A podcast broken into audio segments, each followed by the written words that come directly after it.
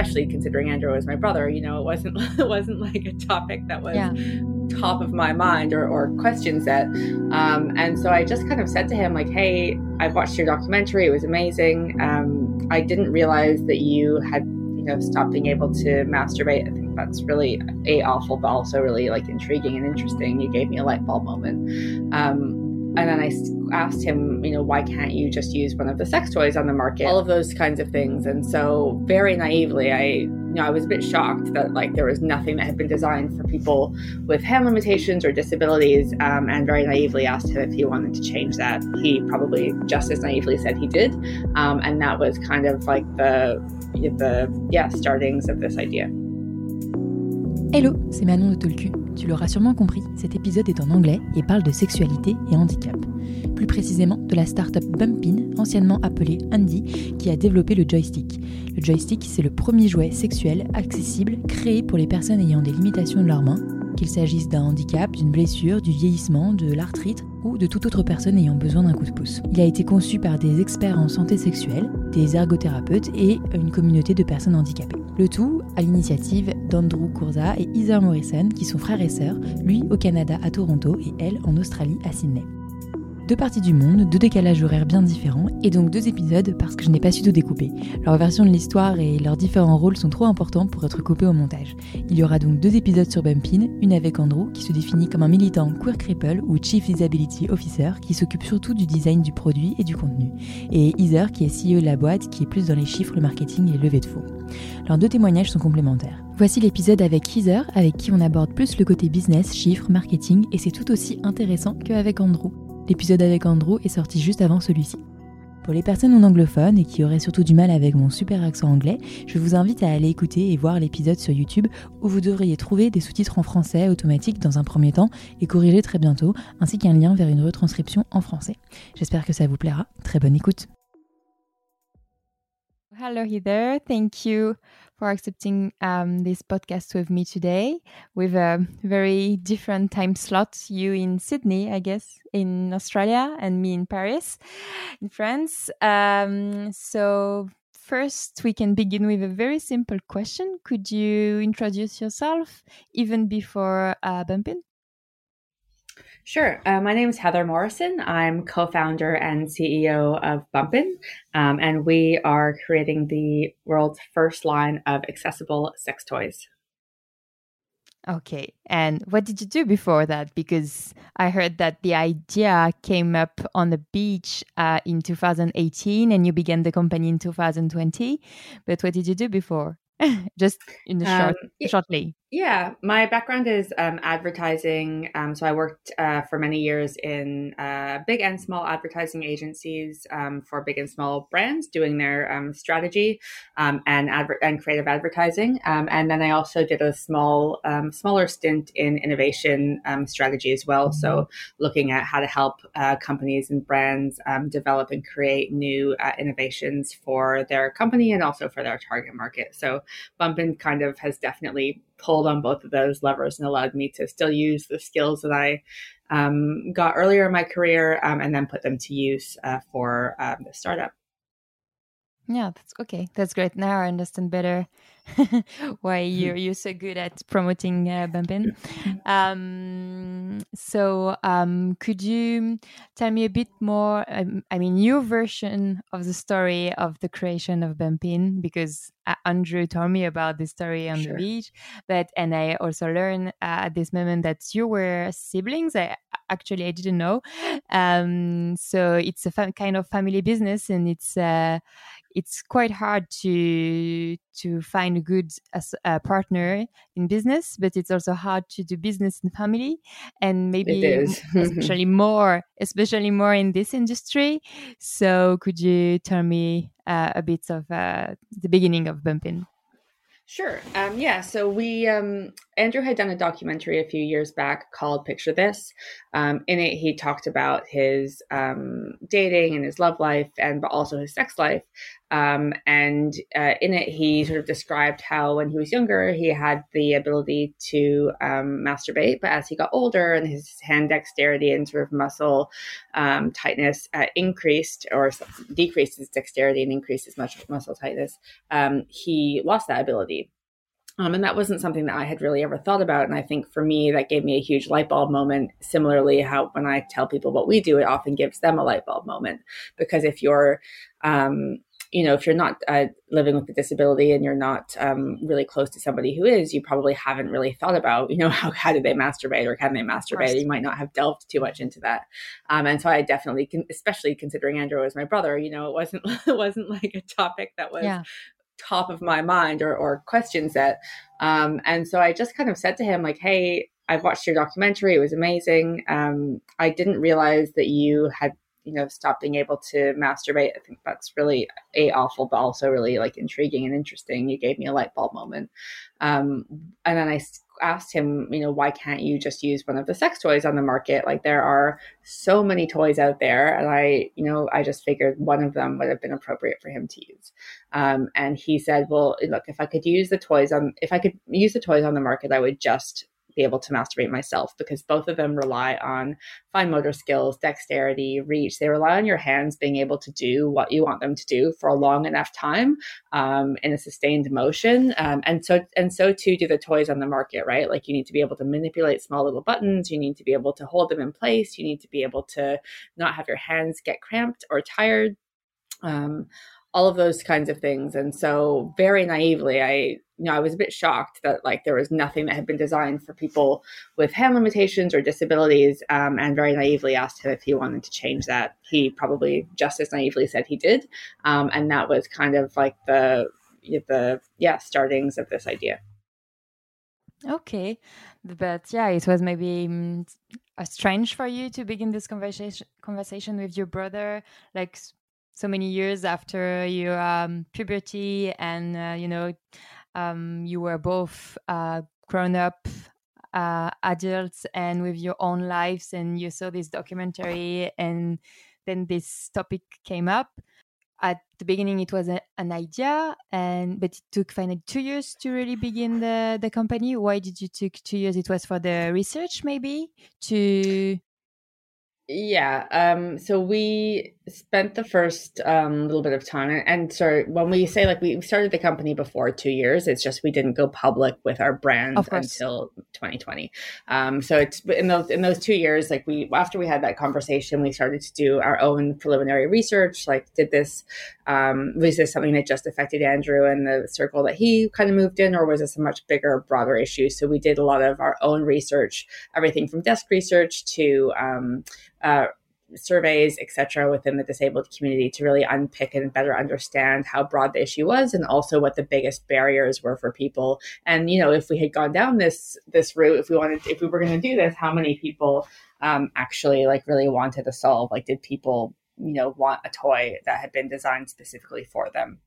Um, and so once we had that um, research and realized this was a big enough need, um, we then partnered with RMIT University that sits here in Melbourne, Australia. Um, they're in a fantastic sort of tech and design um, university um, and we did more research with them um, to first of all add a little bit of credibility to the research that we'd already done. So they um, you know took on a, quite a large um, research piece as well to really understand where the barriers were for people both aided and unaided.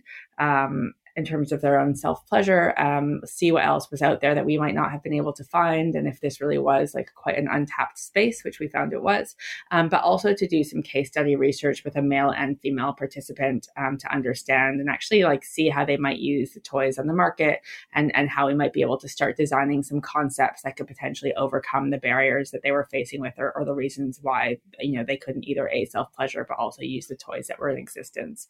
So uh, off the back of that, we actually did have four concepts.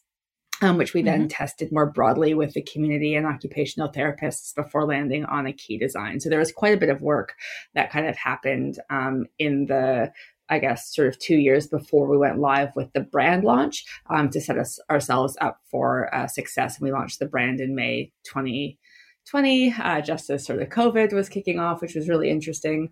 Um, but yeah, so there was quite a bit of work that had been uh, done in the lead up to when we felt we were actually ready to fully launch. Okay, of course. And um, to pay all this research and the MIT and these study groups, um, you already had to raise money, right? Yeah, we had to raise. So we like did everything. Any of our own time was obviously just passion funded. Um, but for yeah, for to work with RMIT and, and the research groups, etc., was definitely required a bit of um, funding. So we initially did a GoFundMe. Um, you know, at this point, ah, yeah, we didn't really have me. much mm. to. Yeah, we didn't have much to. Um, other than an idea, and we just needed to, to see if people would back um, just the idea itself. So we were able to raise about fifteen thousand um, dollars through our GoFundMe. And then we also were accepted into a few accelerators along the way, um, which gave us a little bit of capital as well. So I think by, you know, virtue of being really resourceful um, and having small little bits of money come through when we needed them, either from the community or from different investment slash accelerator groups, we were able to slowly kind of keep moving forward um, on a really tight budget. Okay, so for now, you just raised money once with uh, this uh, GoFundMe and um, the crowdfunding no. place, and some. No. Um, okay. Like as in today. Yeah. Like like today, we've only raised money once, or at that point in time. No, at that point, but okay, yeah, yeah, yeah, there, yeah, yeah, yeah, and so first, and then, I guess you. I heard. I think you you raise money since Yes, exactly. Um, so we, yeah, we had the, the GoFundMe originally. Then we were um, accepted into uh, Remarkable Tech Accelerator, which is an accelerator that specifically deals with um, disabled um, startups or, or, startups working in the disability space. Um, that gave us a small bit of money. We were lucky to win an award here in Australia for the work that we had done um, which gave us uh, another like, about twenty thousand um, dollars. So you know, snow little drops, um, and then towards the back end of um, 20 2020, we um, released a book um, that, which is called uh, The Bump'n Book of Love, Lust, and Disability, which really ah, yes, focuses true. on, yeah, 50 um, disabled um, people's stories around uh, sexuality and dating and relationships and everything, all those taboo topics that seem to kind of be off the shelf, um, but that we wanted to give light to um, and and a voice to. Um, and so that book um, we developed on a very shoestring budget, but then every dollar that we um, made selling that book has been put into uh, product development as well. So it's just looking at you know small little tactics that you can do to keep the lights on, and then keeping your your budgets as small as possible. Um, looking at how you can you know potentially get people to work with you um, on different terms or or lower budgets than they might otherwise do. And I think one of the great things about working for a social uh, enterprise um, is that people generally you know they do want to help, and most people um,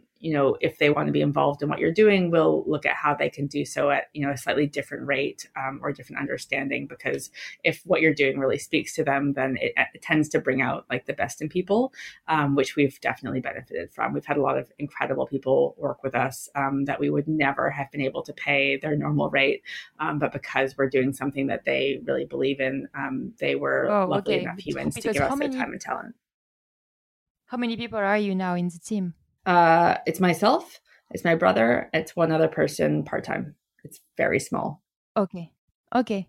Because, yeah, I wanted to ask you um, also how you you are about or you are already um, thinking to um, to promote and to sell your product because I guess you won't sell your product only or even maybe not in sex shop or love shop. Maybe you need to go to hospitals or medical centers medical suppliers um, to to target to target your markets. And uh, it's a f- two full-time job one to one to raise money one to, one to keep on raise money and another one to keep um, uh, doing the research and another one to, to to find sellers. So how you would do that yeah, it is. And I think the virtue of being a startup is you end up wearing all the hats all of the time. And obviously, yes. you know, you bring people in as and when you can and you lean heavily into your advisors and your coaches for advice. Um, but ultimately, you end up looking at, you know, what can I, what can you do today, and how can you keep moving things forward? Um, but with the understanding that you're not a robot or a superhuman, and sometimes you have to put one ball down so that you can pick another one up. And if that means that ball has to stop dribbling for a few for a few weeks or whatever while you get another one going, then that's just kind of the nature of the business at the moment. Um, so we are, you know, our original strategy was very much direct to consumer, especially in this first run of toys, um, because our margins just don't support um, larger wholesale or retail partnerships, um, which look to take about 50% of the margin. We just don't have big oh. enough margins right now because we've got such a small run. Um, so we um, are mostly functioning direct to consumer. That being said, we have had an outpouring of interest from smaller retailers and sex stores who have said to us, look, um, we'll reduce our margins to help you get through this first run. Um, and so that we can be able to stock your toy because we really believe in what you're doing. And again, that goes back to you know when people really believe in what you're doing, um, and they want to be a part of it, you, you, can almost always find a way to make that happen. Um, you have to be confident enough to ask people to drop their normal rates or to work with you, um, you know, and in good faith. You know, what's really beautiful is that we often see people suggest that to us before we suggest it to them. So that's been really lovely and, and had been an unexpected surprise. Um, and then also we're really focused on working with um, clinicians like occupational therapists, sexologists, um, nurses, etc., um, from a clinical side of things, because we know that they see patients and clients every day, all day, um, many of whom could potentially benefit from this uh, joystick. So uh, we do have like a pretty um, robust clinician series um, going as well okay they will they will these people will be indirectly your sellers because they will talk directly to the exactly. to the consumer. So it's still a way to be direct to consumer. Okay. Yeah exactly but still um, even if uh, these people they are in the medical field they know their patient or other people in sex shop or small love shop they, they will they will be found of your project and they will learn about it. But do you think you need to educate people you to give them maybe training of how the um, how the joystick is is made how to use it how how to adapt it to different kind of sex toys? Because you can you you can adapt it to many different type of sex toys if i understood well yeah. so yeah. Um, you do, will, will you do this also to educate your own sellers or your yeah. your um, a kind of um, um, service after sale even to your customers Yes, absolutely. So we 100% um, are very aware that that's like 100% something we need to do, not just to on sellers, but also to customers, because the joystick is has been designed for a need that's never been designed for before. So it's not like you look at it straight away and you're like, oh, it's just a vibrator with a hand strap on it, or something I recognize that's been slightly modified to make it more accessible. Because we started from scratch and re envisioned, you know, threw away all of the convention of what a sex toy needed to look like or needed to be and started from the beginning and really were led by the disabled community and their specific needs. When you look at what we've created, like it doesn't look like anything else. And so yeah. for sure, most of the questions we get back, even from like our um, you know, core community is like, how on earth does that work? Or like, how do you put the toys in there? Or how big is it? Um, and so like, yes, that's all really fair.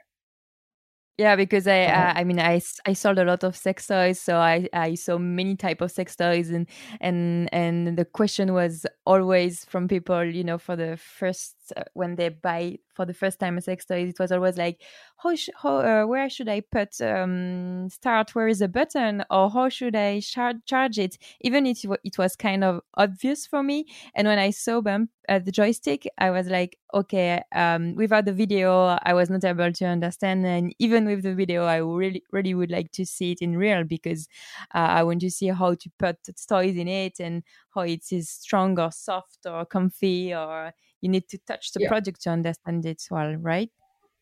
Exactly. Um, exactly right. So yeah, we um, are creating already like a lot of educational content.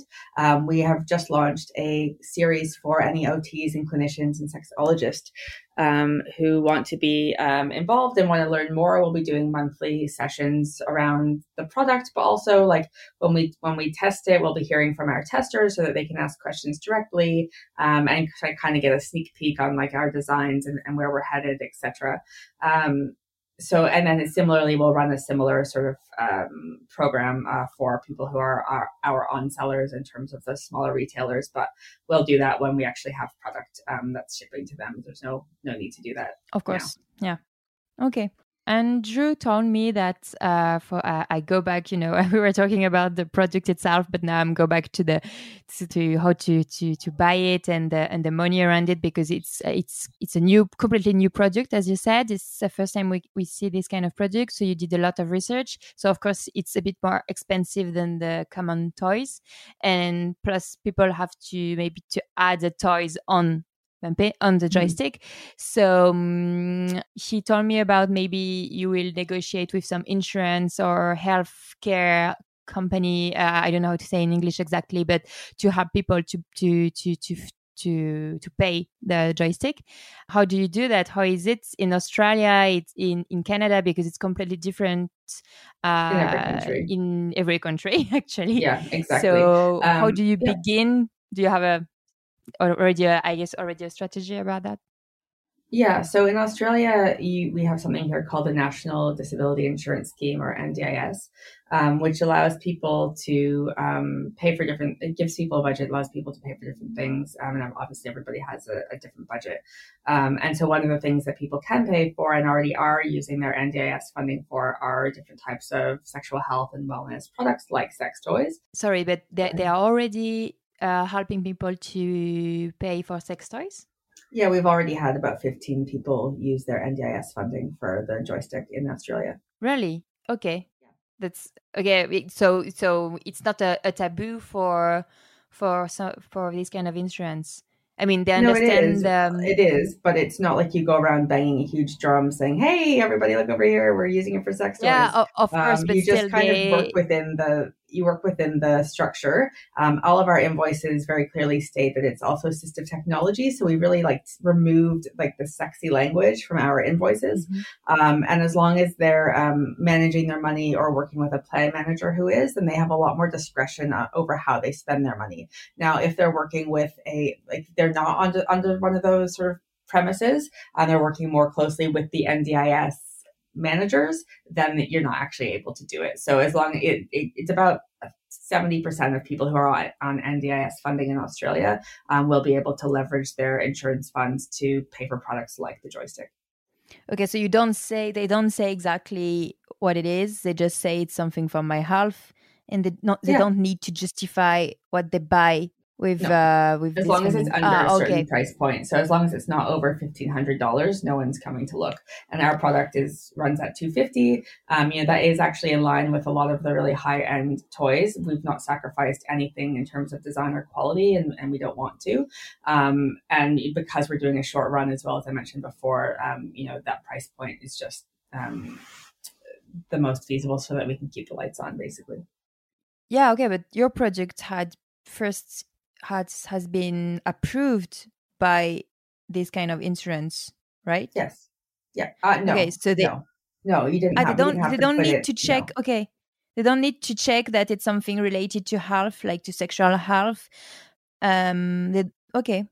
Okay, yeah, no, we don't, uh... we don't need to, which is great. So it just gives us a lot more freedom, and people hear a lot more freedom. And it's not a perfect system um, in terms of how to sort of tap into their discretionary funding. Uh, in the UK, there is a, simu- a similar um, system there as well, which is like your personal health savings or personal, personal health account, something like that, um, which again, you're able to um, you're able to tap into uh, your uh, discretionary funding as well. And we're still investigating other countries. The US is no big surprise, um, does not have an insurance fund that helps people with disabilities. Um, so that's a lot, mm. a hmm. much trickier um, area um, for us to sort of navigate. And we're still digging into what the opportunities are there. But even in France, where we are supposed to have the best, you know, health insurance, national health insurance, I'm not sure it will be that easy for you or for this kind of project. So, uh, if it was that easy in Australia, it's great. But I hope it will be the same in France when you will come Me to too. the market. But yeah, but uh, I, am very surprised that they didn't uh, ask any justification. But okay, so for now, uh, it's okay in Australia. It's okay in um, in UK, and you already sell in other in other countries. Uh, those are the first two countries that we're really focusing on. Like we're a small team, so you really need to be quite of choiceful course. in terms of where you want to go. But um, yeah, we're always sort of keeping our ear out so that we understand what the structures are. But what we're doing right now is testing this um, here in Australia, um, and we'll also test it in the UK and, and sort of see what learnings we can get before okay. moving towards other countries. Okay. Um, another topic again sorry i always mixing all my questions That's okay. topic um, another topic um, how uh, did you think about the the marketing the promotion the the tone of voice you wanted to to to give to first handy and then bump'n uh, yeah. maybe why did you change the name maybe it's just a question of uh of uh, copyright i don't know but um how did you think about yeah all this um branding? Yeah, we um look a lot of times when it comes to disability, like the in any category, um, a lot of the conversation can be quite like sterile, quite quite straight, quite scientific, maybe a bit boring. Um, and certainly when it comes to sexuality, because everyone's always so worried about tiptoeing around um, the issue because it's taboo, things become even more um, yeah, even more uh, clinical and sterile and sort of black and white. And there's, it kind of loses a lot of that like fun and that play that's supposed to be, um, you know, inherent in sex. Like sex should be fun. It should be playful. Um, it should be sexy. It should make you feel good. Um, it shouldn't be cold. Um, and so when we were thinking of our, our brand and our branding, we really wanted something that could elevate beyond what the where the most conversations were happening and, especially from like providers um, and really like lean into the nature of what sex should feel like and and and the emotions that it should give you. And so our brand is very fun and playful. We try to leave people with a bit of a wink and a smile. We're a little cheeky. Um, we lean into t- topics that are taboo but we do so in a way that um, you know, always has a bit of an uplift. So even if we are, you know, talking about a topic that's quite serious, um, we look for ways to leave people feeling good and feeling happy um, and and because that's ultimately how you should feel um, when you're thinking about sex and that's how we want people to feel um, coming away from our brand. Um, so we've done a lot of work to make sure that you know and we've and we've given up on different like, articles or posts etc or topics that we just felt you know what this just isn't quite right for us. Um, so we've always been really choiceful around like well which topics and conversations do we feel are right for our brand to get involved in? Um, and then how, how can we make sure that even when we're delving into really serious topics, we can do so in a way that still stays true to our brand tone of voice and our personality. Okay. So you're um, and then in, you're, in terms of the name change, did you want me to talk, touch on that? Ah, yeah, and I also yes, and I also wanted to ask you if you're um, the only one behind, you know, the marketing and and the branding and or or maybe you you got the help of a, an agency or or just maybe a freelance or whatever. Yeah. Um, well, my background because it's uh, advertising. Um, yeah, of course. Okay. We, yeah, we. I, I, from a strategic point of view, like putting together the brand tone and the strategy behind it um, was something that was led by me. In terms of the actual visuals, we worked with an amazing, um, very small agency called Luca in Australia, um, and they were responsible for all of the visual branding, etc., um, around the original brand, um, the Handy brand, but also like we've we've retained a lot of that like visual styling, etc., which carries us through. Um, I am responsible for all of the copy still to date, but we've also got you know Andrew does write quite a few things. He also oversees everything from a lived uh, experience perspective, and we've got some freelancers helping us um, more with respect to the actual execution of the marketing. So like the website builds and all that kind of stuff, the posting, etc. Um, so yeah, it's definitely a team effort. Um, we all kind of like look at where our skill sets are and put them, you know, and put them together. So it's yeah, it's probably a, a smurge of all of us. Okay.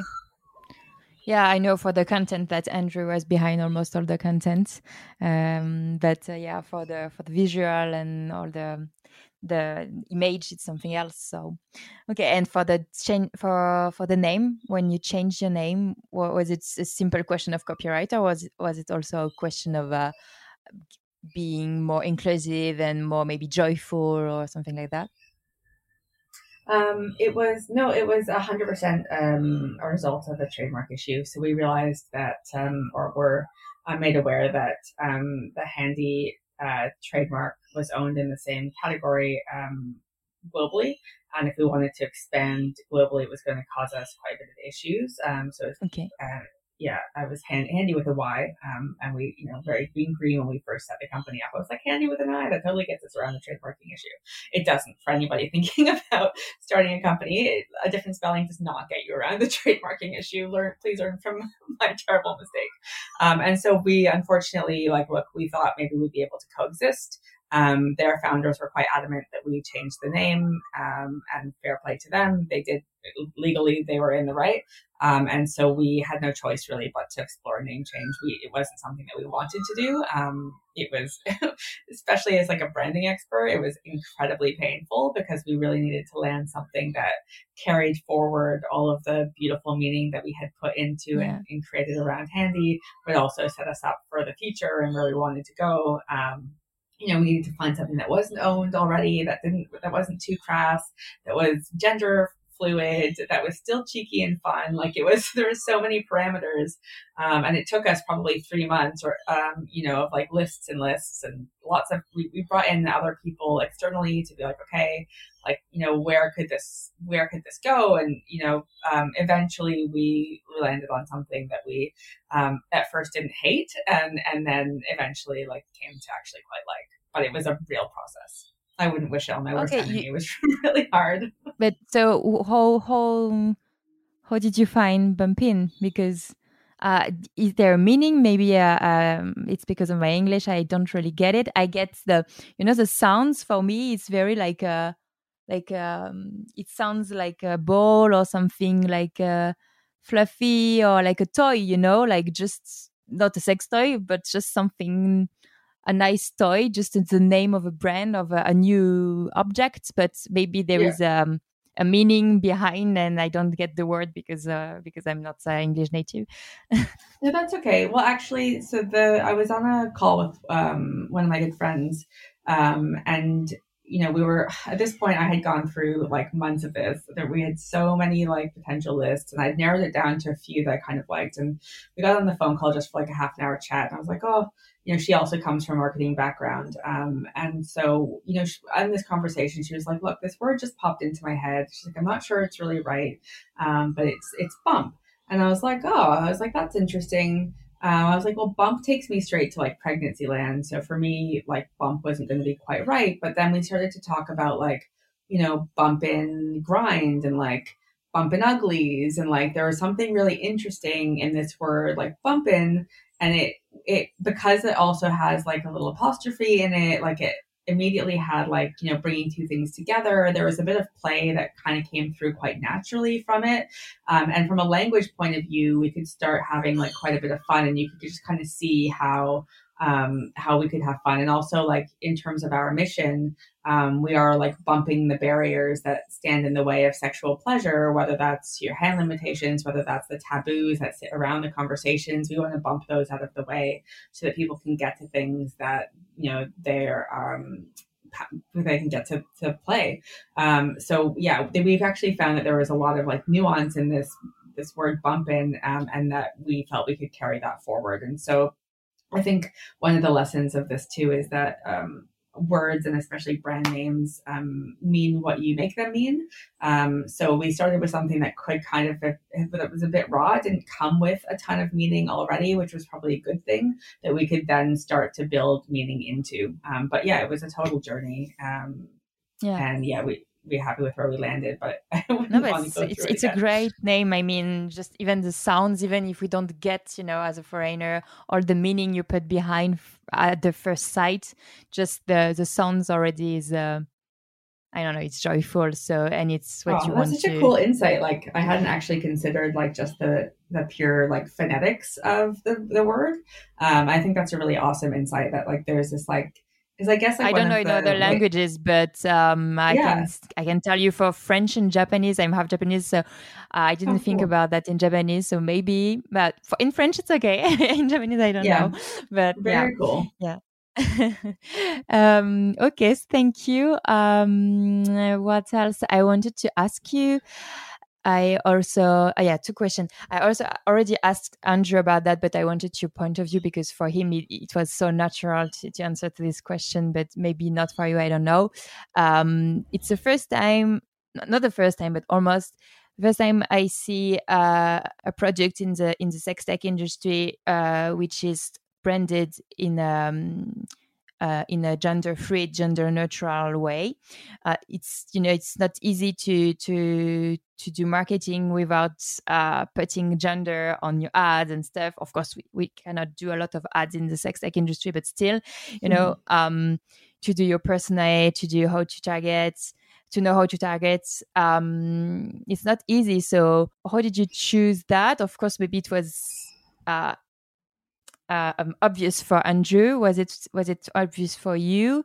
And then, how do you market? How do you promote a project which is uh, genderless in a world which is completely uh, binary? yeah. Um, yeah, well, we and like you know when we first started the design process, we had the same question, right? Like which one, which male penis or vulva owners, which one are we going to go after first? And if you look at the sex toy industry, it's dominated by female purchasers.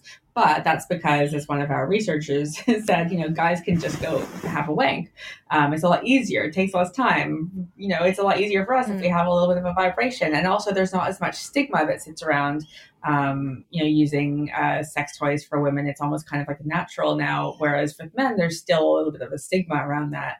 Um, so if we, you know, but in this case, you know, guys can't just go have a wank and they need help. And so while there still might be a stigma, it was kind of, we always had this kind of like, well, we don't actually know, we can't actually go based on previous category data, which subset, uh, which gender in air quotes, um, is going to actually like you know be the biggest purchaser. And so, in with the design that we've got today with the joystick, in its earlier um, iterations, when we tested it with people, it was originally designed for vulva owners.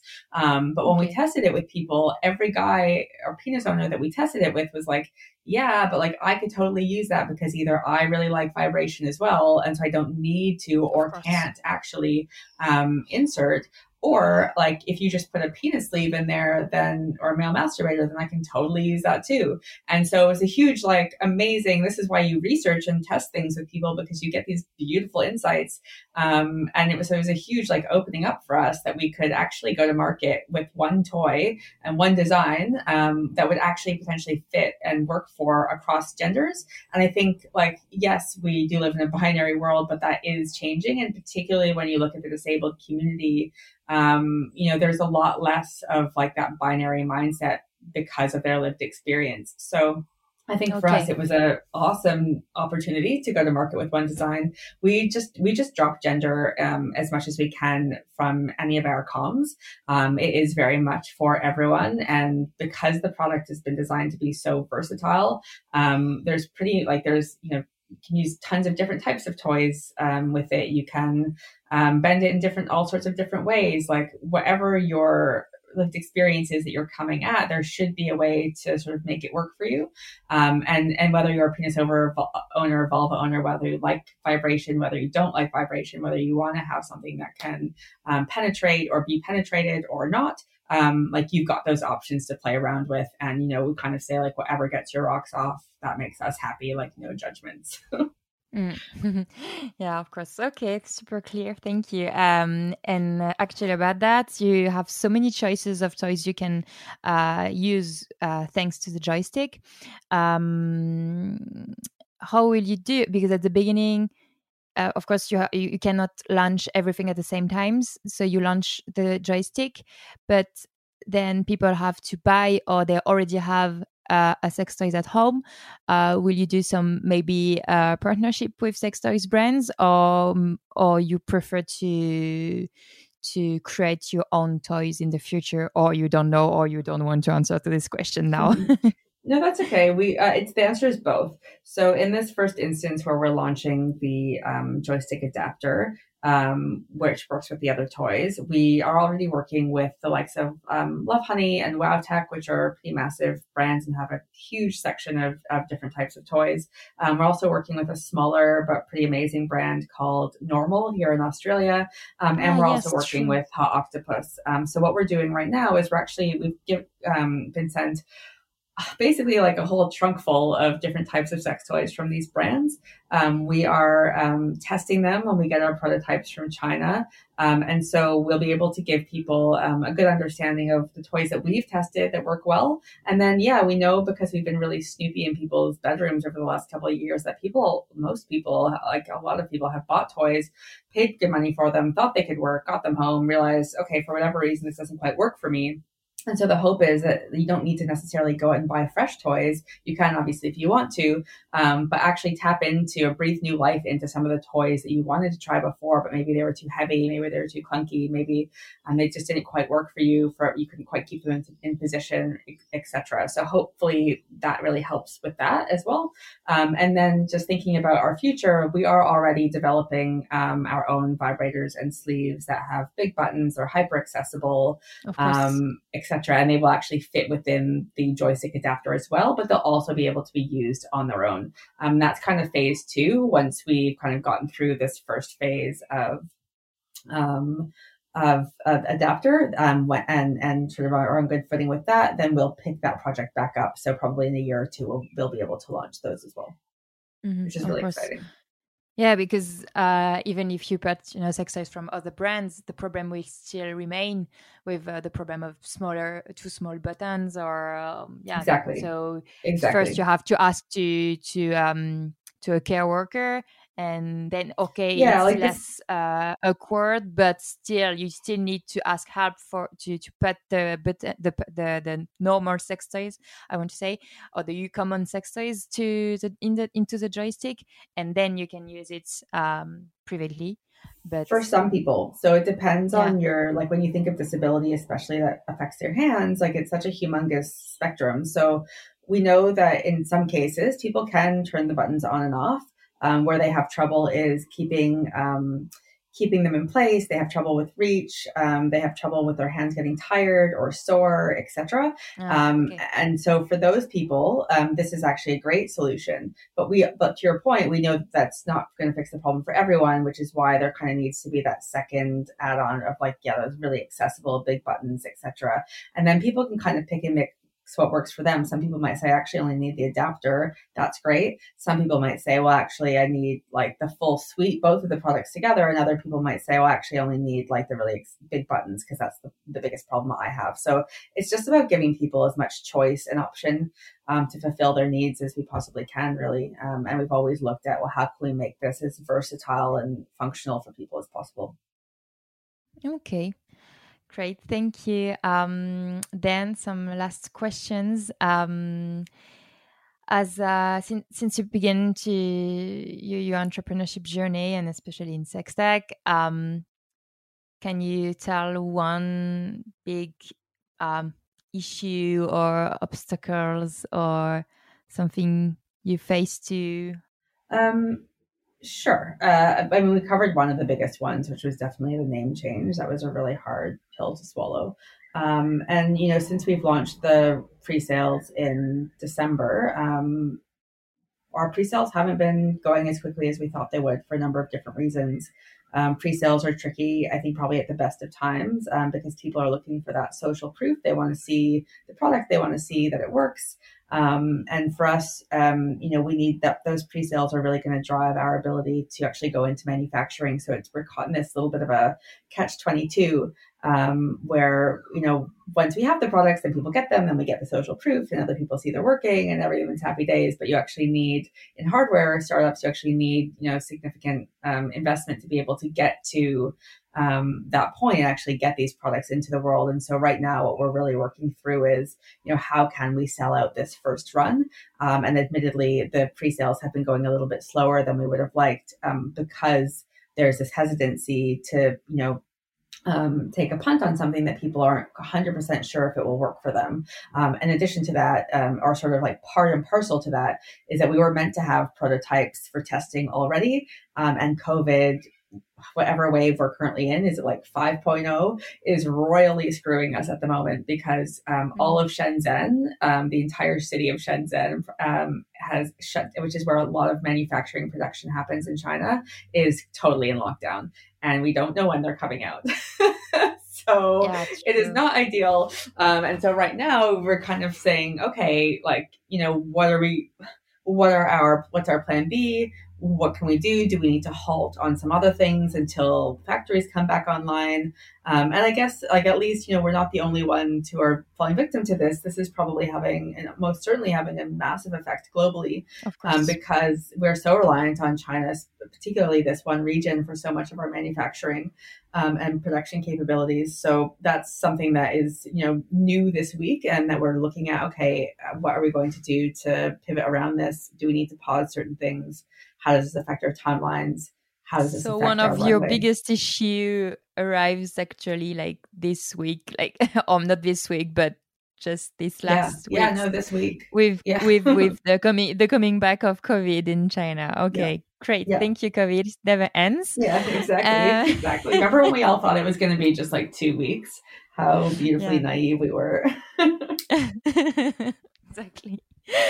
Um, okay, so finger crossed. Um, and um, then, um, do you have some questions, some cliches that uh, people ask you, and maybe I did, uh, that um, you don't want to hear anymore? You know, you're upset or you're tired to explain um, or to answer? Uh, not really. Like, I think what's cool about what we do is that people come in at all sorts of different like levels and understandings and we do get asked a lot often a lot of the same questions but often with like a slightly different nuance so no i don't really have i mean andrew probably gets that you know andrew probably has more of a, a reason to get upset about people asking him like how his penis works in elevators and, and that kind of thing but that doesn't happen to me so often.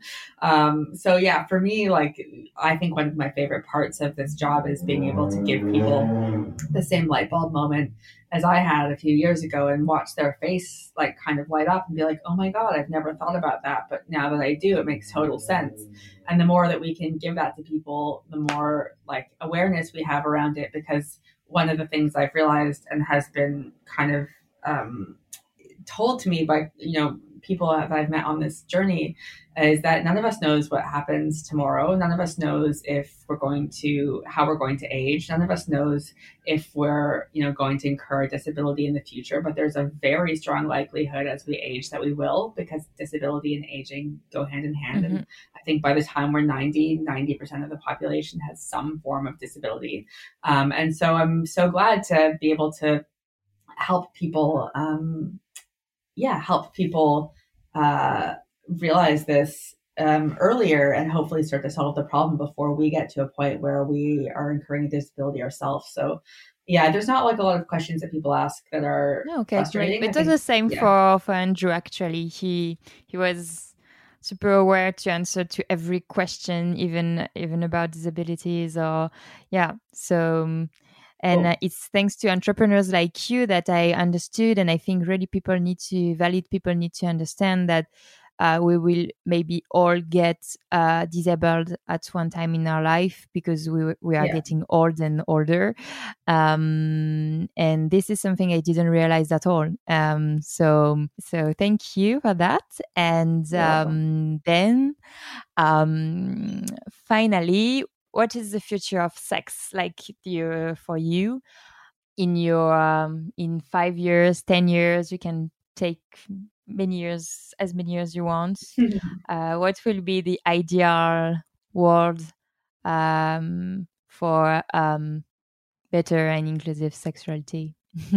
Yeah well I, well I think you kind of nailed it just in that last bit. I think um, you know the future of sex is accessible it's open to all and i think in order to do that we have to as a society um, shirk some of the taboo and restrictions that we place on our on our conversations around sexual health, around sexual well-being, uh, you know, around the fact that sexual health and well-being brands can't even talk about sex positivity on social platforms without their content being taken down. I think we all want to believe that today we're living in this much more liberated, sex positive, world and we are but like if you just think about a year ago or a year and a half ago when the song WAP came out like that absolutely like broke people people went crazy and but we've been hearing about hard dicks from rappers for decades. So I think we think we're living in this liberal society where we're free to talk about sex, but we're really not. We've got so many social constructs that actually, um, you know, penalize not just disallow us, but actually penalize us for talking openly about sexuality and sexual health and asking questions that might be awkward or that we don't want to look stupid. But the more that we ask those questions and understand and empathize with different people's perspectives and feelings and needs and break down those barriers by actually having the conversations and being brave enough to have the conversations, then we can move into this more accessible, sex positive mindset. But I think we've got a massive way to go. And so for me, when I think of what I hope the future of sex looks like, um, it's around accessibility, but that doesn't just mean products. It actually means like accessible to have the conversations, accessible that we don't have to shy away from our sexual sexualities, that we can actually talk openly and positively about it um, in a society that actually respects that versus um, condemns it.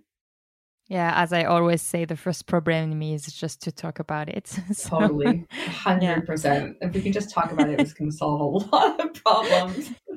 First, we talk, and then we choose which maybe product or service we need. exactly, exactly. And then we decide do, that and we play. think about that. Yeah, we need to be able to talk and to think about it. Yeah, exactly. Okay. That's great. Um, do you want to say some last words about uh, Bump'n uh, project? Some, I don't know, sure. help you yeah, need sure. or I'll, I'll do whatever. A few, um, I'll do a few little shameless plugs. Um, so for anybody out there who thinks that the joystick might work for them, that has any kind of hand uh, limitations, and that can be definitely from um, you know, things like disability, um, but it can also be like aging or arthritis, anything that's kind of affecting your hands from, um, or that, that from doing what you want them to do um, in that realm. Definitely check out our website. Um, we are in pre-sales, and every pre-sale um, at this point will really help us um, get towards manufacturing, which would be great. But also, uh, conversely, if you're somebody who just really loves what we're doing, doesn't necessarily um, feel that the product is right or, or, necessary for them, but wants to support us, there is a donation mechanism on our website. Um, happy to take those donations. Every dollar that we make through that donation mechanism actually goes towards funding um, a joystick or a product or an orgasm for somebody um, in the community. Um, so we don't take that as a company. We actually put that right back into the community. So happy to uh, take any of those as well. And our website is um, www.getbumpin.com. Yeah, but I will put everything on the description, of course. Perfect. Okay, Thanks. that's great. Thank you so much, Heather. Merci d'avoir écouté jusqu'au bout. Si vous avez aimé cet épisode, encore une fois, ça serait super si vous pouviez le partager autour de vous et surtout vous abonner et mettre des petites étoiles sur Apple Podcast. N'oubliez pas également de suivre le compte Instagram talk-univers. Merci encore et à très vite.